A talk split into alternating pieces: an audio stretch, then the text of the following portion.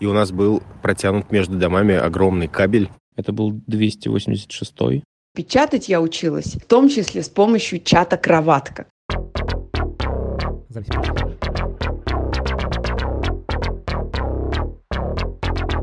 Запись пошла. Всем привет! Это подкаст «Запись пошла». Меня зовут Лев Пикалев. Меня зовут Наташа Жданова. И в этом подкасте мы собираем ваши аудиоистории с помощью нашего телеграм-канала «Запись пошла» и просим вас делиться вашими воспоминаниями на заданные темы. Отправляй голосовые сообщения, вот это важно. То есть вы сами нажимаете на специального бота и рассказываете свою историю, как будто вы отправляете голосовое сообщение другу. Работает это точно так же. И давай еще анонсируем следующую тему следующего нашего подкаста. Да, как вы заработали свои первые деньги и на что их потратили. Сейчас мы собираем примерно неделю ваши истории. Вы можете присылать их в наш телеграм-канал или же на почту запись.пошла собака gmail.com.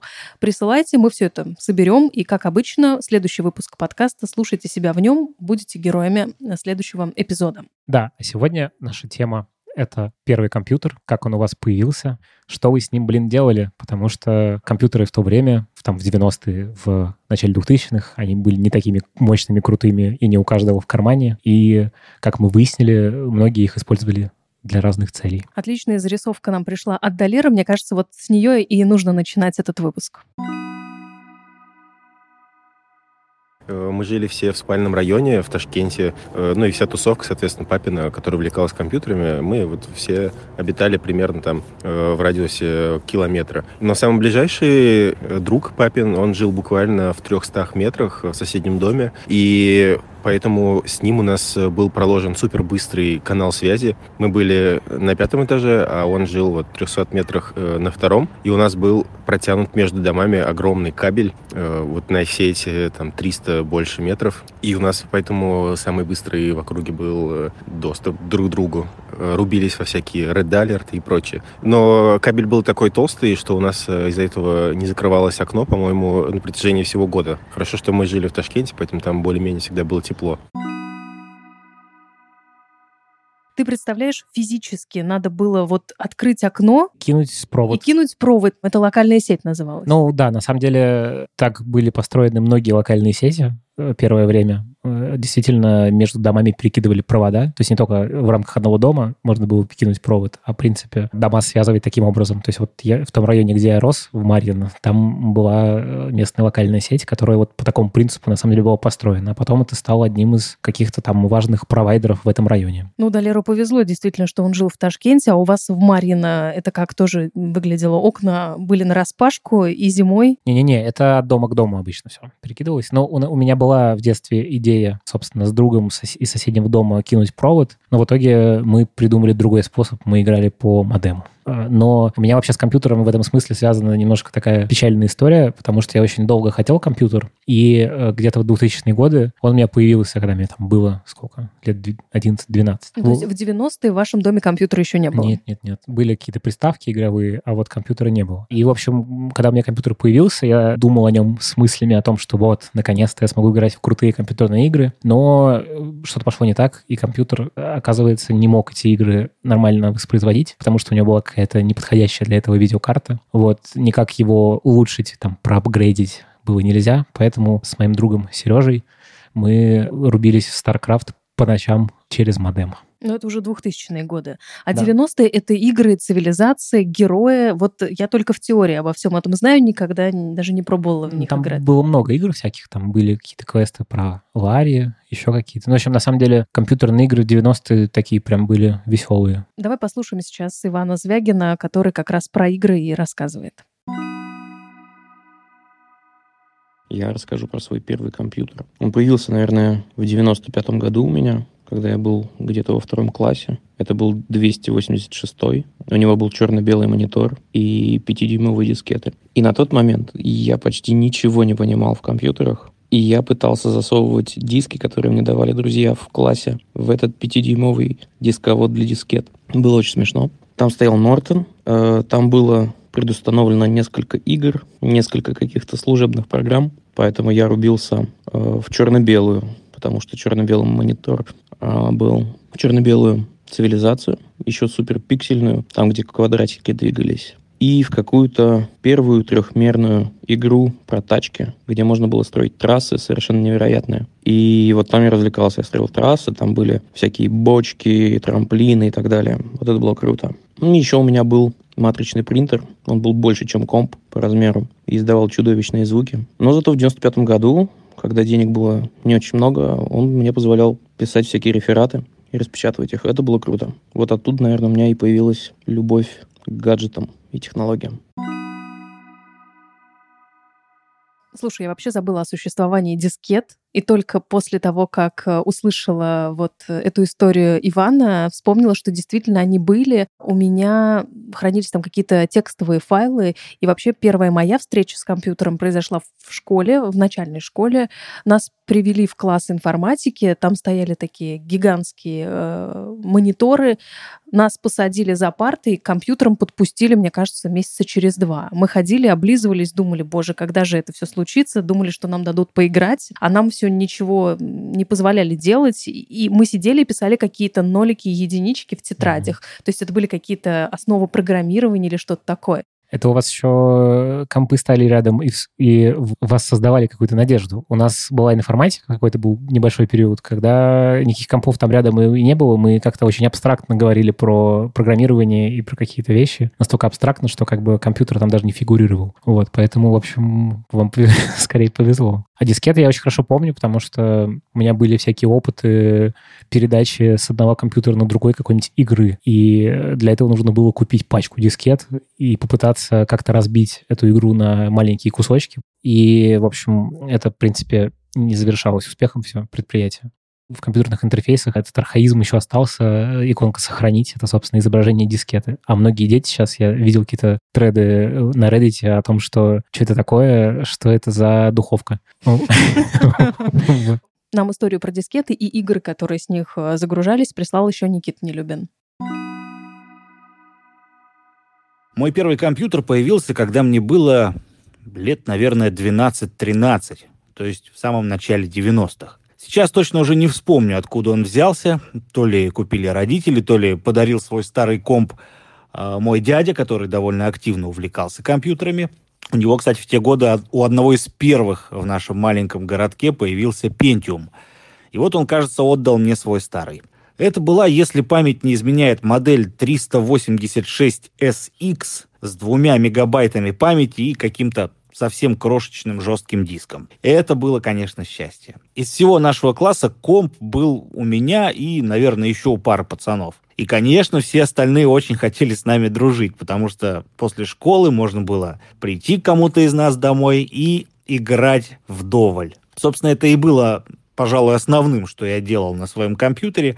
Игры, их было немного, но вот откуда, откуда-то они брались загружались с таких больших гибких пятидюймовых дискет, в основном были всякие бегалки, стрелялки, гонки э, с убогой пиксельной графикой, звуком как из горшка, но на тот момент это, правда, было очень круто. Со временем я компьютер свой проапгрейдил, уже поставил 486 процессор, памяти побольше, винт пообъемнее, и туда уже можно было поставить одну из первых версий Windows. И вот там появился простор для творчества. Я установил 16-битную звуковую карту на компьютер и начал писать музыку. Была такая офигенная программа Impulse Tracker, Вообще компьютер — это реально был какой-то космос, показатель крутости действительно. А вот на Сахалине, мне кажется, самый крутой в плане компов рейтинг самый высокий был, скорее всего, у Майи, у которой компы появились довольно рано и сразу клевые. Хочу немного рассказать о воспоминаниях о своем первом компьютере, который я помню до сих пор. Я выросла на Сахалине, и вообще то время, в 90-е, большинство техники, которая у нас была дома, была привезена из-за границы. Папа привозил постоянно телефоны и компьютеры, и бытовую технику из Японии, из Кореи, из Австралии. И наш первый компьютер был в середине 90-х, привезен э, папой как раз-таки из дальнего зарубежья. Э, операционная система была Windows 95, как я до сих пор помню. Компьютер был полностью на английском языке, клавиатура также, и видеоигры детские развивающие тоже были все на английском. А, и я помню, что с братом мы уже по-английски могли что-то говорить, писать, потому что мы постоянно сидели э, за этим компьютером. Это для нас было вообще открытие. Еще несколько историй из э, середины 90-х здесь должно прозвучать, потому что вот 2000-е и там 95-96 год — это, в общем два разных мира, если мы говорим о компьютерах. Ну и не только о компьютерах, наверное. Вернемся к Долеру, там есть продолжение истории прекрасная. Это снова Долер. А еще я сейчас э, подумал, что вообще история про первый компьютер для детей 90-х, она, по-моему, такая была немножечко еще про само оценку, про выделение среди там, своих сверстников, потому что это было таким приятным противостоянием, у кого компьютер появился раньше всех. Типа, у меня появился в 7 лет, а у меня там появился в 3 года. Я помню, что у нас э, стоял какой-то необычный процессор, когда у всех э, стояли Intel, у нас почему-то был AMD. Я помню, что я также ходил и хвастался, заучил название этого процессора и ходил всем при случае, когда речь заходила о первых компьютерах, вообще о компьютерах или о процессорах, я с умным видом, как попугай, повторял, у меня стоит AMD Athlon XP 1,4 ГГц. Это, кстати, реально круто было. Топ. А что за модель была у тебя? У меня был э, ужасный Celeron. Вот, и ужасная встроенная видеокарта, которая отрезала меня от прекрасных игр типа дальнобойщиков и Counter-Strike в том числе. Блин, это прошло все мимо меня, потому что мой компьютер первый появился, когда мне было, наверное, 15 лет. Мне его подарил мой парень, он притащил на мой день рождения гигантскую коробку, как из-под телевизора. А, я открыла, увидела там еще коробку поменьше, открыла еще там одна была коробка еще меньше, и в конце концов я добралась таким образом до ноутбука, и это был совершенный космос, потому что тогда ноутов э, практически в моем окружении ни у кого не было. Ко мне приходили в гости, когда подруги, они все это рассматривали, вот садились там что-то попечатать на ноутбуке. Но для меня как бы компьютер — это вот уже начало начала 2000-х. Это программа ICQ, это поисковая система Rambler, это игра косынка, но вот всякие игры по серьезнее я никогда не залипала. Мне, в принципе, было это не очень интересно. Моя история с играми закончилась на Марио. вот. Как-то так. Да. Ну, кстати, ты сказал про пропечатать. У меня из-за того, что, ну, в том числе из-за того, что у меня не шли всякие крутые игры, я по-другому развлекался с компьютером, я учился десятипальцевому методу печати. Вот. И очень благодарен, на самом деле, судьбе, что игры у меня тогда не шли, и я занимался таким э, скучным вроде бы, но полезным сейчас мне делом. Потому что десятипальцевый метод — это вообще одна из лучших вещей при работе с компьютером, я считаю. Про печать э, на компьютере историю рассказала Лика Кремер. Давай сейчас ее послушаем. Если я ничего не путаю, то первый компьютер появился у нас году в 99-м. В этот момент нас стало уже довольно много, в квартире стало тесно, у меня родился брат, и мама переделала балкон открытый, который у нас был, в такой э, закуток. Она его застеклила, и вот как раз туда купили и поставили компьютер. Я как-то не помню особенно, чтобы я с ним что-то делала до того момента, как я пошла искать работу и устраиваться. Я хотела устроиться под мастерьем, стажером, не знаю кем, э- к Александру Наумовичу Мите. Мне тогда дали его номер, и он согласился со мной встретиться. Это такой режиссер, если что. Э- вот. И я пришла к нему и, значит, сказала, вот я бы хотела чем-то вам помогать, постажироваться у вас, посмотреть, как устроена профессия режиссера.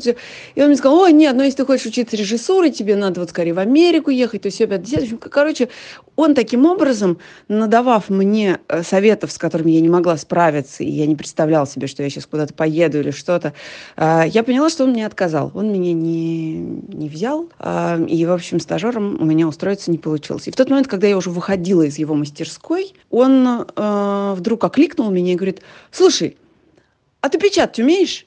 Эту книгу пишу, мне э, помощь нужна. И я говорю, да, я немножко умею. Но я в этот момент вообще не умела печатать, но решила, что надо хвататься за этот шанс. Я вернулась домой, взяла какую-то книгу, не помню какую, и стала, значит, сначала двумя-тремя пальцами, ну, короче, как-то осваивать печатание на этом самом новом компьютере. И постепенно, значит, чему-то там научилась. Я по-прежнему печатаю неправильно, не вслепую, не десятью пальцами, но, значит, э, все-таки освоила как-то этот навык. И пришла действительно к мете через неделю и стала его стажером, ассистентом и даже помогла ему написать два сценария в качестве такого ассистента. А самим компьютером я пользовалась еще для того, чтобы и печатать я училась. Вот еще важная деталь, что печатать я училась в том числе с помощью чата «Кроватка», который тогда был как сегодня Твиттер примерно или я не знаю еще что.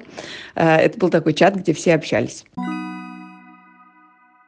Чат «Кроватка» — это же легендарный чат. Э, там сидело очень много разных людей. Там заводились э, какие-то дружеские отношения, какие-то романы. Был виртуальный секс даже. Ну, название говорящее, да. Ну, он, на самом деле, да, там есть отсылка, конечно, к каким-то таким вещам, но в целом, на самом деле, чат-кроватка — это э, чат, который породил кучу еще клонов, которые там по-разному назывались. Например, я сидел в чатике у Максима, вот, и там тоже какие-то были знакомства. Я даже однажды попал на сходку чата, это оказалось невыносимо скучно, где-то на ВДХ. Э, мне еще тогда было лет 12, и, короче, это было очень странно. Какие-то там дядьки собрались пиво попить.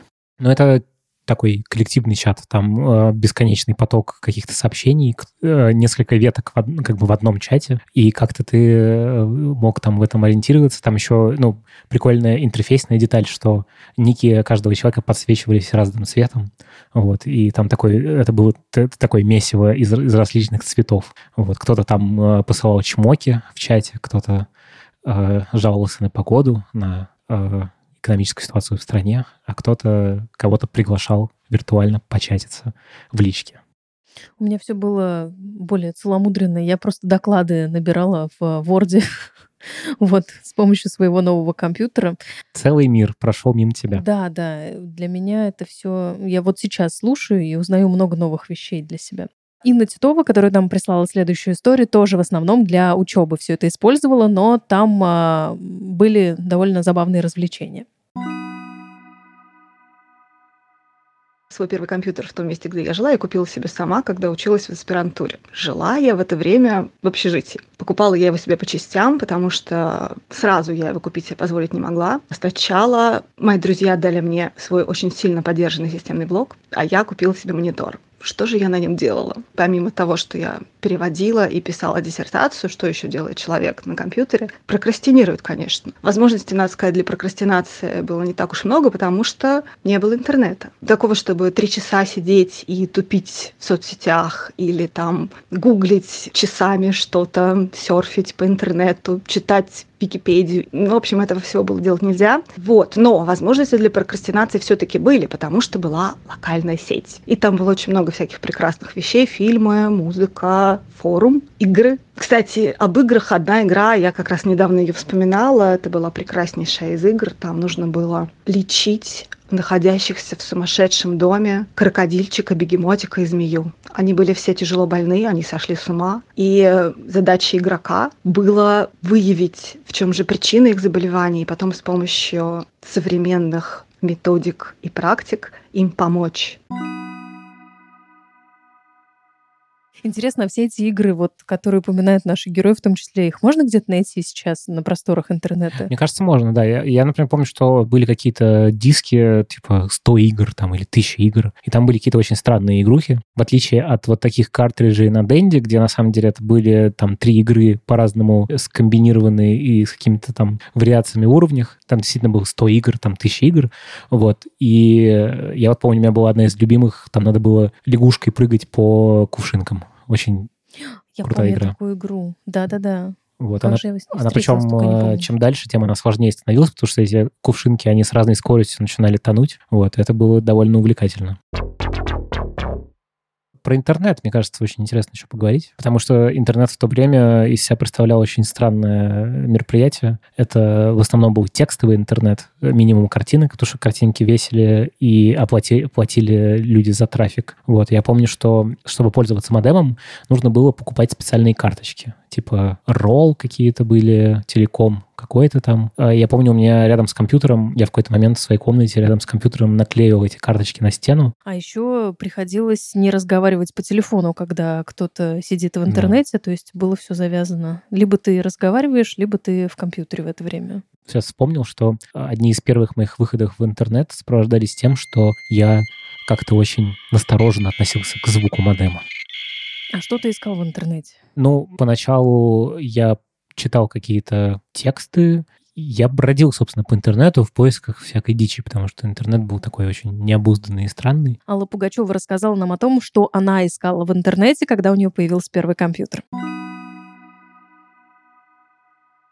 Воспоминания о моем первом компьютере неизбежно приводят меня к мысли о Джеки Чане. Это сложная ассоциативная цепочка. Дело в том, что мой первый компьютер появился у меня сразу с опцией выхода в интернет через модемную систему. Я тогда нарастила себе очень внушительный авторитет в школе, потому что мало у кого была возможность висеть в интернете. Я была единственной, э, ну, может быть, не на всю школу, но наполовину точно. А самыми ценными сведениями тогда для нас, для 12-летних подростков, были сведения об иностранных артистах, спортсменах, э, популярных в то время. И половина школы умоляла меня распечатать побольше инфы про звезд. Чаще всего я распечатывала по просьбам тексты песен Бритни Спирс и Кристины Агилеры. Но потом что-то пошло не так, и на меня вышла безумная фанатка Джеки Чана из параллельного класса. Она просила как можно больше картинок и информации, покупала мне бумагу, чтобы как-то компенсировать затраты. И я приносила ей толстенные стопки распечаток с фотками Джеки Чана, его биографии и так далее. Но ей было все время мало, и в какой-то момент я на переменах начала скрываться по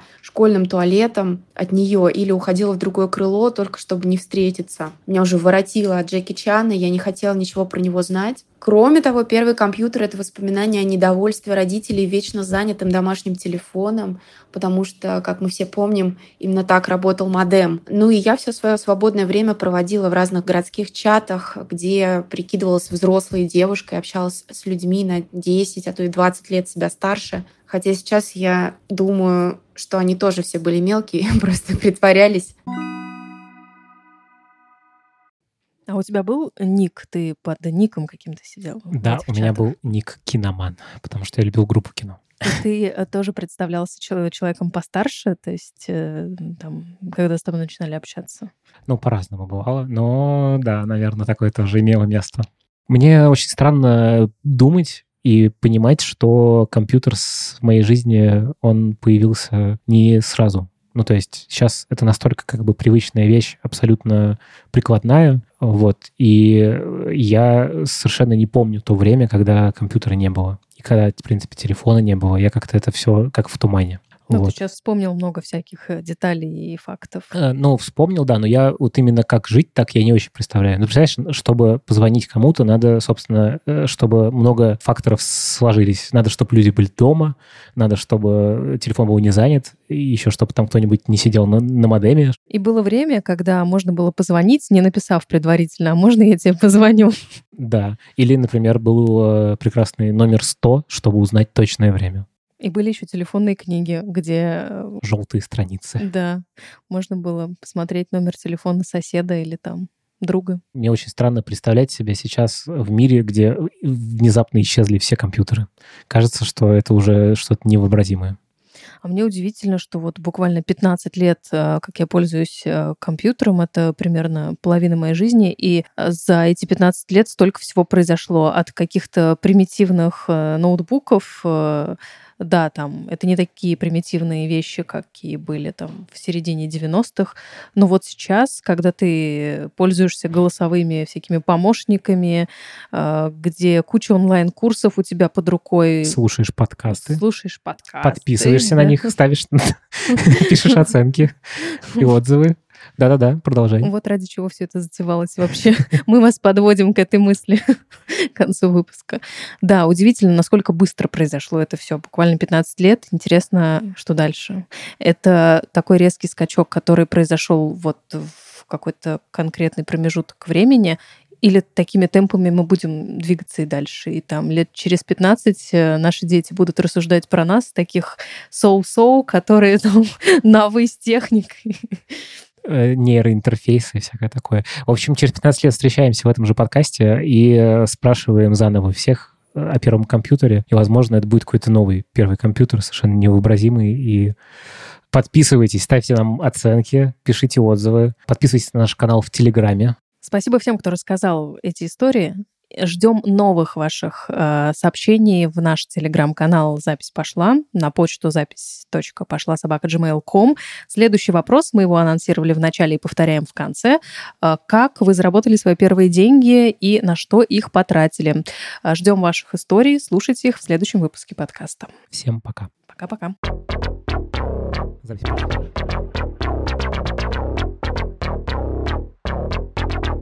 Запись пошла.